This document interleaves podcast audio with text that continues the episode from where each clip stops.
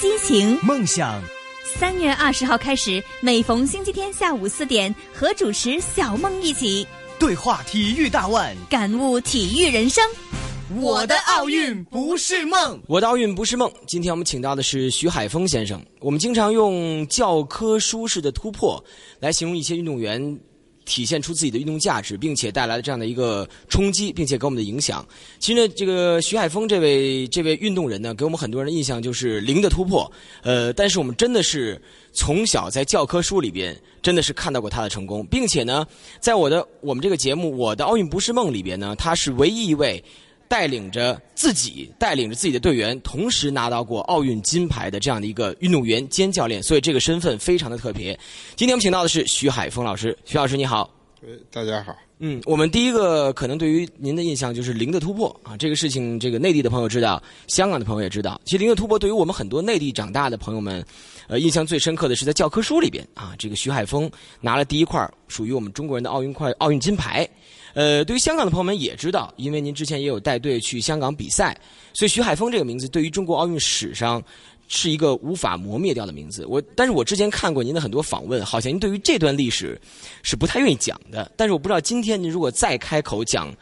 那一次零的突破的话，您现在有没有什么特别的回忆？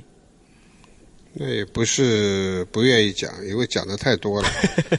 呃，到现在为止已经讲了三十一年了，挺好啊嗯这个当然了，这个洛杉矶奥运会获得奥运冠军，这也是在我一生当中可以说是最辉煌、最最荣最荣耀的一次比赛吧。实际上，在当时奥运会比赛拿了冠军的时候，实际上自己还没把这块金牌当回事儿。嗯呃，因为也只认为是一个运动员在一场比赛当中发挥的水平获得了冠军而已。当然呢，后来奥运会比赛结束的几天以后，呃，感觉这块金牌真的挺厉害的。沉甸甸的，呃，因为国内的一些报道，包括一些国人对我的一些看法和了解，就感觉，因为它毕竟是中国奥运史上的第一块金牌，嗯，啊，也是二十三届奥运会的第一块金牌，所以大家对这个看得比较重。当然呢，我也一直认为我是一个非常幸运的人，哦，呃，因为他把我所从事的那个项目安排了第一天，嗯又是安排了第一块。嗯啊，所以一直我认为很多很很幸运。所以关于这个零的突破，因为很多人都爱说零的突破，嗯当然这个可能是对我的一个褒奖吧。但是对我来说呢，我没把这个“零的突破”这个词看得很重，嗯。因为我认为那主要它是一个运气吧。嗯，其实当时我们说几个数字啊，当时现代奥运已经有了八十八年的历史，然后颁发出了两千五百多块的金牌。您呢是第一个实现这样的一个梦想的中国人，呃，而且当时还有一个比较有特点的一个点，就是萨马兰奇当时他自己也在说，说这是他当了这个奥委会主席之后颁发的第一块金牌，所以对他来说也是第一次，有这样一个故事是吗？对，因为萨马兰奇是八零年莫斯科奥运会后，嗯当选的国际奥委会主席。呃，他原则上呢，就根据他们那个国际奥委会的一些个规矩吧，是一般的主席是颁第一块和最后一块。 ，OK，呃，中间呢，当然还有一些个他比较喜爱的项目或者喜爱的运动员获得奖的话，他也会去颁奖。嗯所以他是八零年获得的这个呃，他他当选为国际奥委会主席以后，到了八四年以后是他这个当主席期间的第一届夏季奥运会，嗯所以给我颁的应该是他给夏季奥运会颁的第一个奖嘛。嗯，其实当时那次比赛，您在参加之前的状态，是我们现在可能很多体育记者啊、体育媒体人都在报道说，我们这块金牌是势在必得，啊，我们这块金牌是历史突破，我们这块金牌是一定要拿到，都会用这些词汇。但当时是对于很多中国人来讲，这种概念是没有的，因为没尝过鲜儿嘛，也没吃过螃蟹。当时您参加之前的心态是什么？有没有这种所谓的如果我赢了，那我就创造历史？没有没有，我刚才不说嘛，嗯我没把这个冠军当做一回事儿。虽然呢，这个国人对奥运冠军的期盼或者期待已久，呃也非常期望中国的运动员能够在奥运会上获得金牌，为国人争一些光吧。嗯但作为我们参赛者来说，也都是能够尽量的平和自己的心态，是在比赛当中，呃，发挥出自己平时的正常的训练水平，嗯呃，就够了吧。嗯所以，当然了，这个体育比赛就讲，你越能够摆好心态，可能你比赛发挥出水平的可能性就越大。嗯所以那次比赛呢，应该是我基本上打出自己的正常水平，嗯还不算很好水平，只是正常水平。是。呃，当然运气比较好的获得冠军嘛。就我们平时，比如在进行一些这种奥运项目的这种前瞻也好、预测也好，现在这个网络比较发达，这个基本上在这个比赛前，这个八个争争冠对手、十六个这个世界好手，我们把名字能列出来，把最好成绩能列出来，大概的比赛我们都有一个眉目。但当时是科技没这么发达，甚至当时没有影像的，呃，这种状态之下，当时呃，您的心态是很平和的吗？我心态一直平和 的。我刚才不是说了，我没把这个冠嗯军当这个回事儿嗯当回事儿，我只是当成了一场正常的国际比赛而已。是，当然呢，我们可能在赛前也会分析一下嗯这个项目国际水平大概什么样的水平，嗯呃，大概什么样的成绩能够排在前列，也分析了一下。嗯当然也是在整个技术啊、战术啊、赛前准备这方面也是非常认真、很系统的。嗯。呃，从宣传的角度说，它那时候跟现在不一样，这个只有广播、只有我们电台，电视非常少，非常少。嗯这个除非大一点的城市或者比较富裕的家庭，可能会有一个比较小的一个一个电视。嗯所以那届奥运会，呃，整个中国的派出这个电视记者好像就派了几个人，几个就，派了几个人，哦嗯。呃，且还是以文字为主记者为主和摄摄影记者，啊，所以消息呢，实际上包括回到国内的消息也是比较晚，嗯，因为我们比赛呢是洛杉矶当地时间的中午，嗯呃，金牌出来，在北京来说正好是夜里，所以真正的消息是早间新闻出来的。哦，所以也不是呃那么及时了，嗯，就能代表说我们这个项目当时在世界是领先的吗？不能叫领先，就是像我们射击比赛，可能同等水平的运动员大概有七八个人，嗯那就看谁比赛发挥的好呗。嗯因为你没有绝对领先，因为世界纪录不是你的。对，这个中国参加国际比赛的机会也不像现在这么多，嗯也很少，所以呃，只是说我们这个项目在当时嗯在国际上我们有一定的竞争力而已。嗯，呃，蛮有趣的啊。我觉得，因为我零八年奥运会的时候是在射击馆服务，做奥运会志愿者，当时我就和很多的射击人在聊天。然后他们就说啊，哎呀，自从这个徐导拿完这一块金牌之后啊，我们这个射击队的这个使命啊，这个压力就没下来过。呃，之后尽管有很多原因是因为这个奥运会的项目的安排，回回都是第一个。然后呢，这个项目呢又作为我们中国代表队里边比较好的一个项目，优势项目，所以每次奥运会里边我们射击队压力是最大的。呃，您同意这个说法吗？呃，这个它是国际奥委会项目安排，嗯呃，基本上从八四年洛杉矶奥运会以后，呃，基本上都是把射击列为第一块金牌。呃，你像洛杉矶奥运会的时候，第一块金牌是男子自由手枪慢射，嗯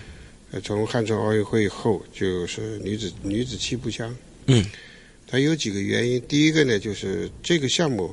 比赛时间比较短，是你像女子气步枪一个小时十五分就就那个资格赛就出来了。嗯。呃，后来八八年汉城奥运会以后就开始增加了这个决赛，嗯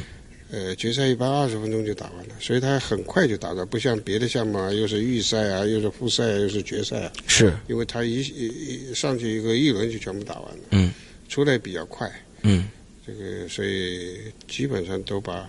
女子七步枪安排在第一块。嗯当然安排在第一块以后，可能从新闻宣传啊，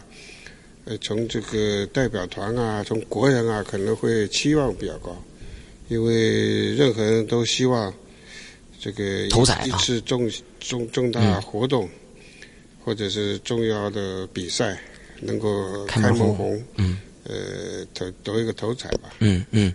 呃，其实我们小时候也也也也玩枪，因为我小时候特别爱玩枪。呃，这个项目其实对于很多我们这种男生来讲是蛮有趣，并且很蛮有兴趣。呃我想问您是怎么从事上这个射击这个项目的？就可能玩的比较多，但是真正要从事这个项目当职业的话，在当时历史背景之下，怎么样从从事这个项目？呃，首先呢，我是比较喜欢射击，因嗯为我父亲是当兵的，嗯小时候也在军营长大。再说男孩，呃，一般都是比较喜欢枪支，所以我在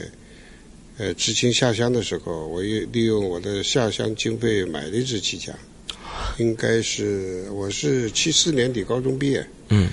毕业以后七五年作为知青，我就下乡到农村了。嗯我在农村一待待了四年半，七七年因为在农村的时候闲着没事儿，就买了一支气枪，没事儿打着玩儿。七九年，我们所有知青，反正我招工到供销社嗯当那个营 业员，啊好，那时候还正正规规是属于国营 单位啊，嗯哼并且可能岁数稍大一点的人都知道啊，那时候国内物资比较匮乏，很多东西就需要票凭票的。啊， 那那时候我的权力可是大得很。徐主后任那会来儿就是八二年， 嗯呃，一次偶然的机会，得知我中学的体育老师在地区做射击教练，啊啊，那个我就跟他说，我说我到你这儿练射击，啊他先生，那你就来试试吧，我就去了。去了以后，经过两个多月的训练以后，我在省比赛当中，我就获得了第一名。那会儿多大并且破省纪录破了二十六环，当时我已经二十五岁了，二十五岁开始练项目，开始练。天哪当然，我也是比较快。啊！呃，我从正正规规开始训练，嗯，一直到拿世界冠军，大概一年半的时间。天哪，呃，如果到拿了奥运会冠军的话，嗯，反正两年不到。我能能叫这个叫做天才和天赋吗？啊，体育肯定有天赋呀、因为为什么说体育老师说选材很重要？选材很重要，他就是选那些有天赋的、有悟性的人。嗯哼，但针对射击这个项目，所谓的天赋是在哪儿呢？心理稳定，嘴不絮叨，呃嗯是吗？他还是 一个一个全面的。你说天才是一个，他只是哪一个一个方面可能有点特点，他就成为天才，那不是。嗯他应该他还是比较全面，因为你一个项目你想获得奥运会最高水平，你并不是说你在某一方面比别人强你就行了，它是一个综合的。你包括你像体育里面，是吧？你包括你的身体条件啊、嗯你的力量条件啊、你的接收接收能力啊、你的分析能力啊，包括你这个心理素质啊，包括你比赛当中比赛发挥啊等一系列方面，它是一个综合的东西。是是，综合的东西以后合合作的比较好，嗯或者是组合的比较好，最后他可能成功的概率就比较高一些了。如果徐海峰点评那时候的徐海峰，您觉得您自己这个全方位 的素质里边，哪些是优于常人的？呃，我认为我还是比较沉着冷静的，遇到任何事，遇到这个任何这个比赛，嗯我不会像有些运动员特别紧张。呃，我的特点就是我平时训练多高的水平。嗯我在比赛当中基本上能够发挥出我的水平，是所以这个就是我的优点，也是我的长项。所嗯嗯以我基本上从我洛杉矶奥运会结束以后，嗯嗯嗯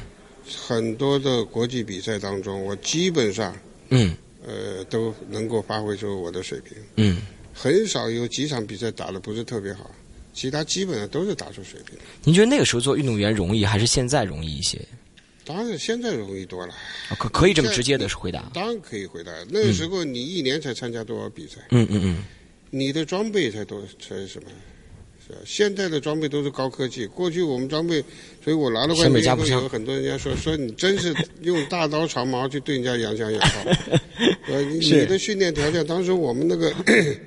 在安徽那个射击场，那个射击场当时才花十五万块钱建那个射击场，哦，是吧？完那个用的枪都是很普通的枪，子弹也是，因为你没什么好成绩，人家不给你好子弹，是是吧？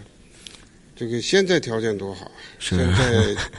机会又多， 嗯训练条件也好，嗯把那个再加上这个科研的介入，嗯，当然了，现在水平也比过去高一点。对，但是我所从事的这个项目，目前国际水平还一直没有 增长。我曾经分析过，因为这个项目， 从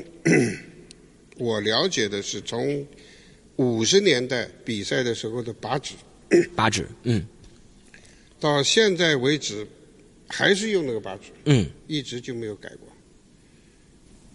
一直就没有换过靶子。其他的所有项目都换过靶子，为什么？因为他们经常打满环了，嗯哼嗯打哼满环了以后，他就必须要缩缩小靶子，或者呢就是增加距离，嗯或者是缩短时间。是现在基本上所有靶子都改了，嗯就是这个项目没改。我当时拿冠军的成绩是五百六十六。五百六十六，对，你到了北京奥运会，零八年北京奥运会这个项目冠军是五百 六十五。你到这个伦敦奥运会，奥运会冠军也就五百六十三，嗯哼，还是这个成绩。就所以说条件相同的话，那个环数现在依然是世界顶级，是啊，世界水平就这水平。嗯哼，呃，多多少届奥运会都是五百六十嗯几，嗯加汉城奥运会五百六十五，巴塞罗那奥运会五百六十七，嗯，基本都是这个成绩。我的奥运不是梦。主持孟凡旭。我我看你只有一个观点，你在奥运会结束之后，你就把这枚金牌放到了这个博物馆里边。你说这个金牌是属于国家的，呃，并且你第二观点呢也很明确，呃，你说这个运动员的训练呢，没有一个人是自己花钱是练的，都是国家在花，特别是射击这样的一个贵族运动，你要自己练肯定练不出来。这两个就比较体现一个国家荣誉和团体性。不，它本身，它事实上就是，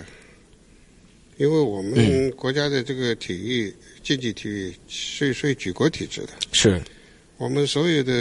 的大部分的，就是目前是大部分，过去是所有的运动员嗯训练都是国家投入的，嗯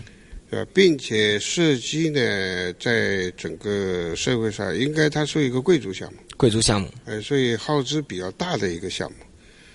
呃，按照过去那种情况的话，没有一家一户能够自己来花钱从事射击训练，是并且能够把呃自己的孩子培养出奥运冠军的，嗯哼，因为它是一个属于贵族项目，嗯，是花钱比较多的一个项目。是。当然，你一个运动员出了成绩，不光是要花一点钱，你还要许许多多人来去帮忙。比如话，你要有许许多多的教练，对，你还有许许多多的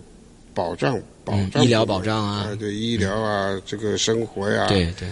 这等一系列的保障，是的它需要一个很大的一个团队来去保障。嗯，所以你所获得的成绩不是你个人的，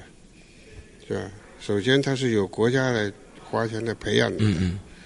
嗯。所以这个观点对于很多的现代的运动员来讲是上了一课，因为现在我们看到，尽管很多人都在灌输这个国家意识还有集体荣誉，但是因为现在这样的一个社会在转型，包括这种体制在变化的过程里边，很多运动员觉得我是一个明星运动员了啊，我代表的是我自己。当然也有，比如像李娜这样的，属于这种呃体制外啊，也代表中国拿到了很出色的成绩，但是他自己会认为说自己的努力占到更多数。你怎么点评这样的一个所谓体制与非体制呢？不，这个怎么说呢？嗯首先，我认为它是一个教育的问题。嗯呃，一个人你连国都不爱的，那你还还他爱什么家呢？对吧？ 所以你连那个国家你都不不不不认可了，或者都都都是不把它当回事的话，嗯所以我认为这也不是一个完整的人。嗯本身呢，这个我我认为啊，嗯这个呃一一一个运动员，呃，他要想取得好的成绩，是首先，他在他的整个思想意识上，呃，他的再说我们说再再白一点，就德他的德性上，德，嗯，他得达到一定的水平，他才能取得好的成绩。如果他这方面达不到的话呢，他取得的成绩也是暂时的，而且所谓我他们是说不的，会嗯很长久的，没错是吧？嗯所以一个人还是要有一种感恩的心，嗯，有这种爱国的心。呃，当然，现在目前出现这种情况呢，也是正常的。嗯一个呢是所以从我们的角度出发，嗯我们教育不够，平常培养不够，这个呃这个平常对他们要求不够。嗯当然，从大环境来说，目前整个大环境可能对这方面也不是太重视，嗯呃，平常的正能量的教育还是比较少。嗯嗯呃，所以它会出现这个。但是总体来说，在整个体育人里面来说，大部分的这种思想啊，各方面应该还是比较好的。呃嗯，但是他们嗯只是说个别的运动员是可能会嗯在他的、可能他的性格方面，对或者是他在整个训练的过程当中，可能某些时期可能受了一点挫折，嗯呃，对某些事物或者某些人有一些看法。嗯所以、呃通过呃一些个媒体啊，或者通过一些形式来表嗯嗯的发泄表现出来而已吧。但人家觉得我这个训练是我自己在练，然后这个教练是我自己在请，嗯呃，比赛是我一站一站在打，呃，这个时候国家没有给我太多支援，在这个区域内，在这一个时间范围之内，我为什么不能说我代表我自己呢？可以代表你自己啊，嗯，那你连家都不要一个，你可以做一个世界独立人，做宇宙独立人可以啊。呃，那你最后你落地，你还得落到一个地方去啊，对对对是，吧？你总得落一个地方吧，嗯你不能再飘在这个空空间中飘着吧，总得落一个地方。你至少说你是从这个地方生的吧，嗯是吧？你在很小的时候，你是有，呃，就是你有你的父母，你还有社会来关心你、支持你吧，对，是吧？只是说你到了最后某个时期的时候，呃，你的这种走的这条路和别人有点不不特不不一样而已，嗯嗯是吧？最后他落到最后，他还是落到了根，还是落到了是。他出生地。嗯，尽管我们说的更多的可能是八四年洛杉矶的这样的奥运会，还有人在提的是三二年，五十二年前同样是在洛杉矶，另外一个中国人叫做刘长春，他呢是另外一个零的突破，就是中国第一位参加夏季奥运会的运动员。呃，这半个世纪五十多年的时间，呃，徐主任、徐老师，您觉得中国人、中国体育人是做到了怎么样的坚持？从这样的一个零的突破到零的突破，实际上在，呃本呃上世纪初，嗯这个天津有个教授叫张伯苓，嗯曾经就有一个奥运三问。呃，当然，他作为他看了一届奥运会以后，他有一些感想，嗯。他就感觉莫大的中国什么时候能够有运动员去参加奥运会，什么时候有运动员能够在奥运会上获得冠军，嗯什么时候咱们国家也能办一次奥运会，所以他是有个奥运三问。嗯当然，这些东西，我认为他这三问终究会实现的，那只是一个时间长短问题。嗯，但是这几个问题必须得一个一个去实现。是，首先，你得有人去参加，嗯你没人参加，你怎么能获得奥运冠军呢？有人参加了以后，那参加多了以后，他就有人就得获得奥运冠军了。嗯嗯等你的国家的整个实力强大了，能够符合办奥运会的时候，你才能够办奥运会。嗯所以它是一步一步走的。当然，我们咱们中国呢，确实这这三问走的有点长，有点长，有点长，嗯，那也是跟整个国家有关当时的一些个环境和背景有一定的关系。是。是，除了我们说的这个奥运金牌的突破，当然是徐海峰先生作为运动员来讲实现了这样的一个突破。其实另外一个突破是在你做教练时期，你做教练时期的是另外一个突破。这个突破我好像觉得你更看重，你是第一个自己拿奥运金牌，同时做教练带出奥运金牌学生的教练，就是既运动员又教练，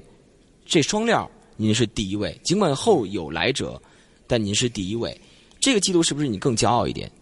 这个没什么骄傲，因为作为一个人来说，你必定要做一些工作，你要做一些事儿。对，但是呢，你要经过努力以后，你把这件事做成了。我不说，这很多东西它是一种机遇和一种运气摆着的。嗯你比如我现在有很好多第一的，你比如话，可以说在全世界当中，嗯当过知青的奥运冠军可能就我一 个，第一是，啊，因为知知识今天嗯上上下下，这是咱是们国家的当时的国策。对，呃，等这些知青能够参加奥运会，年龄都大了。我这个项目就特殊一点，我岁数比较大点开始，嗯嗯那是唯一的。是，后来一个当了奥运会，给我的排的第一块金牌。嗯嗯后来我当了十年运动员以后，我又退，我由于眼睛的原因，我退下来，我又开始做教练。啊，做教练以后，正好我的越南还不错，挺争气的，他又获得了奥运冠军。啊，所以他就很这这这这他他就摆在这儿，这个这这顺顺当当摆在这儿。当然了，作为一个人来说，你不管做任何事儿，嗯，你首先你要非常投入，是呃你要花很多时间去研究，对，呃，到最后呢，争取能够成功，嗯嗯这个是每个人都应该去做的。嗯，呃，当然了，我就是做的，呃可能运气比较好，快一点而已。嗯，因为我做教练以后，我的第一个运动员李对红拿冠军的时候，也也是一年多的时间。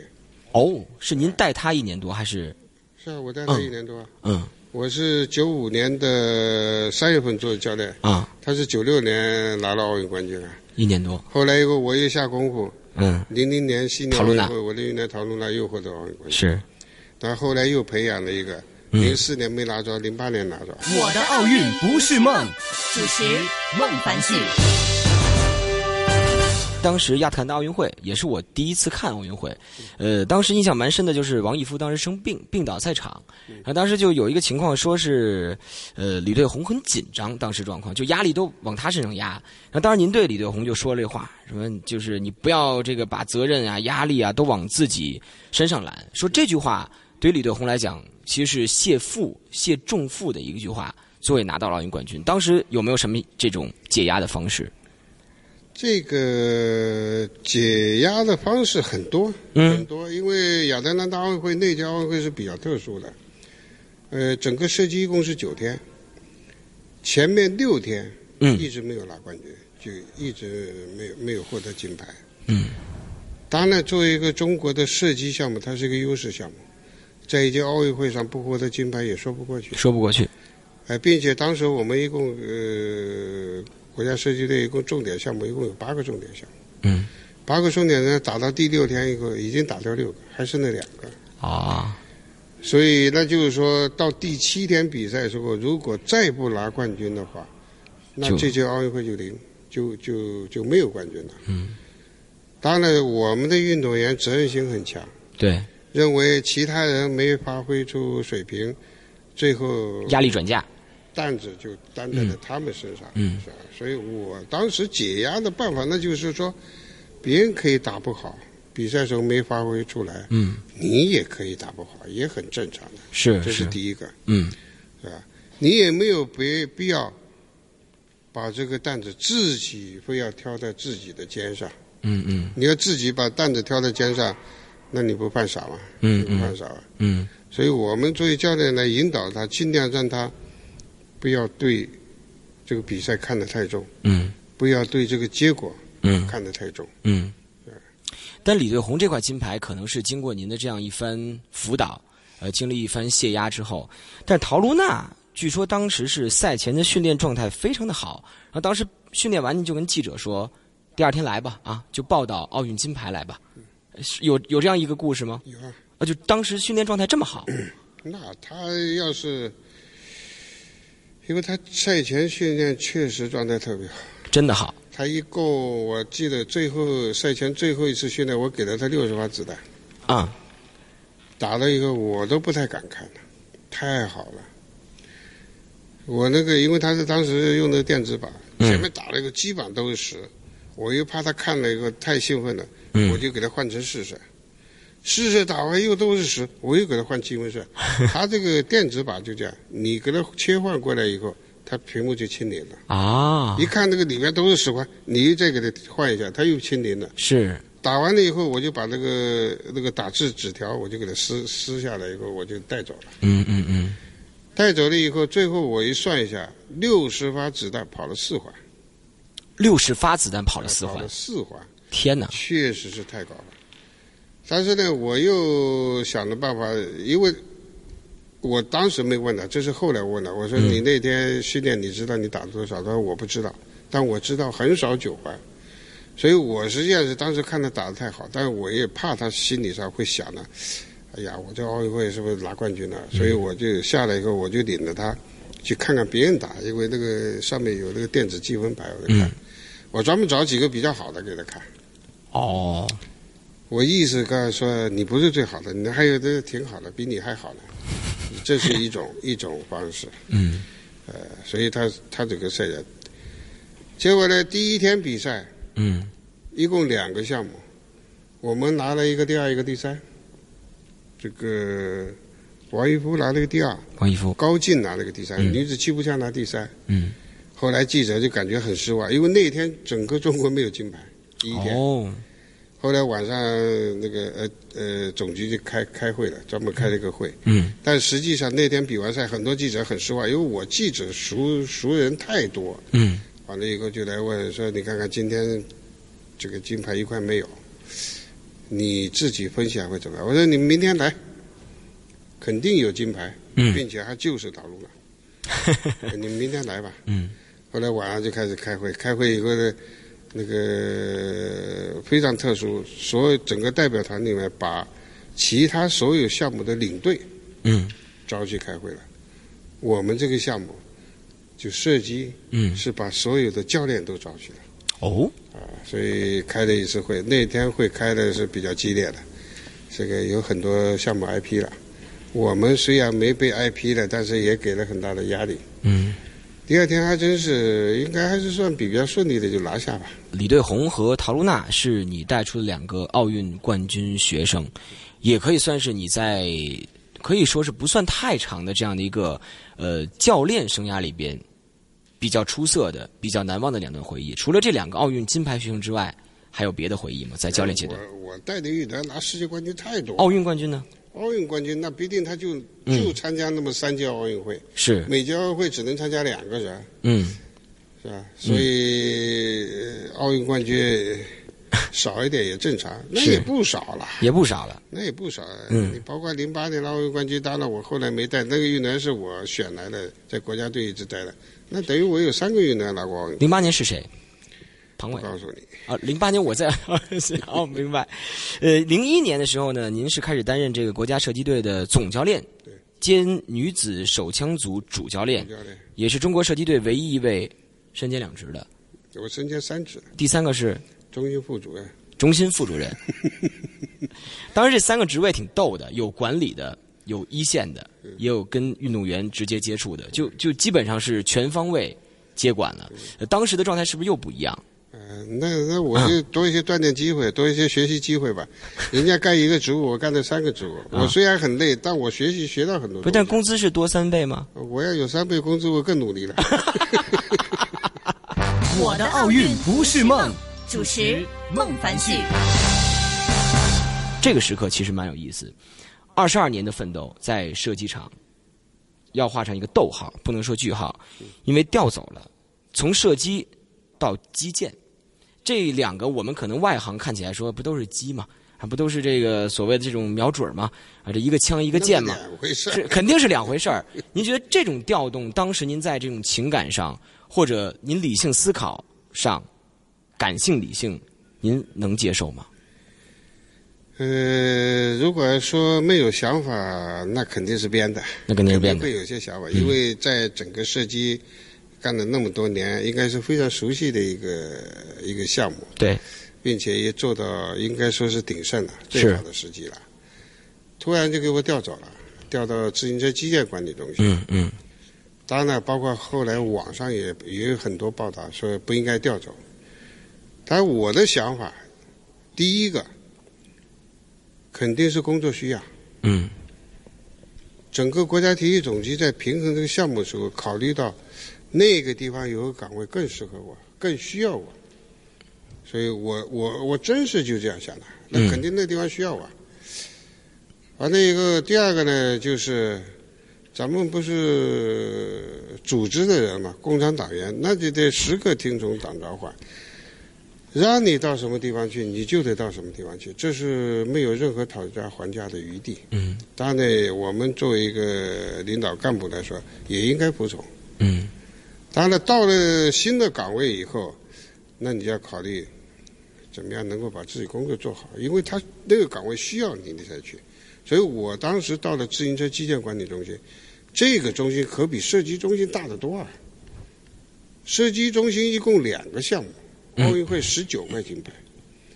自行车基建管理中心五个项目，就奥运会项目五个项目里面三十八块金牌，比射击正好大一倍。但这大一倍，并且这个中心嗯从成立中心以来，参加过几届奥运会，一直到我零四年底到质检中心报道的时候，嗯这个中心一块金牌没拿过。我到中心做什么呢？分管训练、竞赛科研， ，OK，具体的自己当然还分管了一个一个项目叫现代五项。现代五项，最后我们挺好了，中心零八年拿金牌了，嗯嗯呃，重马拿了一块金牌。对，一二年伦敦奥运会我们中心拿两块。嗯嗯嗯现在五项从一个谁都不知道的项目，我自己分管的时候，我都一开始我都不知道项目，现在至少我世界冠军拿了很多了。嗯嗯嗯，呃，十九到三十八，看起来这个夺金点更多了，但其实按您的讲法，从那一刻开始，其实我们压力是蛮大的。就当时其实我们之前并没有这种奥运金牌的这种太多的经历，呃，当时压力确实挺大的。但是当时我们所说，可能很多人都会，呃，在接受这种领导的调派的时候，心里会有想法。您刚才说也也会有想法，但您当时有没有考虑说，也反抗那么一下子？大哥，我也拿过金牌，我也带过金牌，我感觉我更适合这儿啊。我感觉一个人啊，要想全面一点啊，多走一些岗位也有它的好处。你成天就在射击，就那么一点大圈子。我现在到这个中心来，五个项目，五个大圈子。嗯呃我现在认识的人比原来射击认识人多得多啊，嗯哈我的朋友也比那时候人也多得啊多。嗯哈因为你人一个人要想发展更好，要要能够更加提高自己更加呃强的能力，你就得多走几个岗位，多换是几个位置。嗯这样的话呢，对你的全面发展会有好处的。嗯你把作为运动员、做教练员、做官员，是吧？你接触人也是，嗯什么各种性格、各种脾气、各种血型的人，你都去接触，嗯是吧？在社会上，你各种事你都遇到过，到最后你是会越来越强的。嗯如果光在一个项目里面割死了以后，你就会那一个项目，其他什么也不会了。嗯，所以，所以多一点学习机会应该有好处的，有好处。有好。嗯所以我跟你说啊，一个人啊，对一件事物啊，嗯一定要有辩证的想法。你要把这件事想成是一件好事，对，它就是好事；你要把这个事想成个坏事，它就是个坏事。越想越坏。我在射击干那么好，我干得非常辉煌，为什么把我调走？是不是他妈我没干好？嗯是不是我得罪了谁？是不是谁在背后干我的坏事？嗯那他最后他结果他就是坏的。所以任何事还是从好处去想，嗯嗯，最后他的结果他就是好的，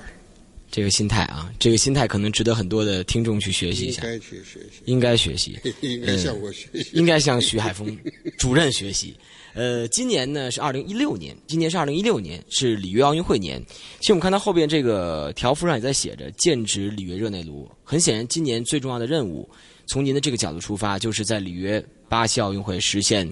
更多的突破。肯定准备很久了。呃，现在如果我们去展望一下里约奥运的话，其实您的这个职位其实现在是针对现代五项了。呃，但是更重要的还有一个，我们蛮想问射击的。我们得先从您的本职开始。您现在的本职是现代五项的大拿，呃，现代五项今年里约我们剑指的话，您觉得能挑落几块金牌下来？嘿嘿奥运会一共两块金牌，我挑了几块我就不得了了。嗯这个这样，这个中心啊，它是、嗯我们中心是五个项目，呃，奥运会虽然是三十八块金牌，嗯但绝大部分项目咱们是落后项目。你比如像自行车，我十自行车十八块金牌，哇哦，呃，但是我们真正的能够去参加的，或者是真正的能稍微摸点边的，也就几个项目。对，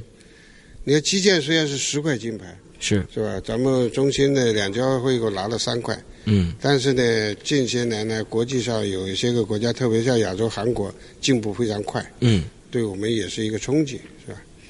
马术就更不用说了，现在能获得一个奥运会参赛资格就已经很难了。很难，铁人三项也更不用说了，现在目前想获得参加奥运会资格也很难了。嗯嗯啊，当然现代五项要好一点，嗯因为现代五项我在一场比赛当中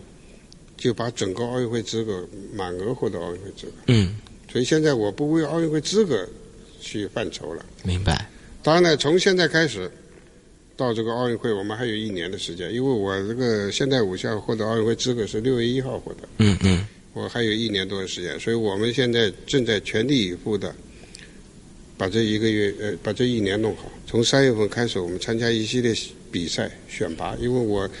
呃，奥运会的资格获得的比较多，是，呃，你比方说女的我获得三个资格，男的获得两个，我准备再派人出去打，最后我们可能能获得三到四个资格。那我最后要在这些人里面选出男二、女二嗯去参加奥运会比赛，所以在奥运会比赛前，我们要进行一个内部选拔。啊，那个最后就是到了这个下下旬的时候，我们下找旬个好地方踏踏实实训练。嗯至于比赛能够获得什么样的成绩，我可以说我对我的队伍没有要求。没有要求，没有要求。嗯，我在做射击的时候，我做教练的时候，我对我的运动员也没有要求，哦，是要求他获得什么样的奖牌，我从来没有要求，只有希望。只有我给他的指标。我的奥运不是梦。主持孟凡旭。 OK，我们最后一个话题聊聊你的老本行啊，这个曾经的项目就是射击。这个项目呢，我们现在让您聊不太合适，因为你不是是不太当合职适。呃，我们不说技战术，也不说谁拿什么金牌，这个问题不好回答。呃，让你去点评人家家的事儿，尽管都是中国代表团，但是毕竟那边有人家的这个，那也不是这个，嗯就是我已经离开射击离开了十年了，嗯现在整个射击发展的情况和人我都不知道，我都已经不认识了，我没法去说他。嗯如果我要是经常去看的话，啊，现在哪些人，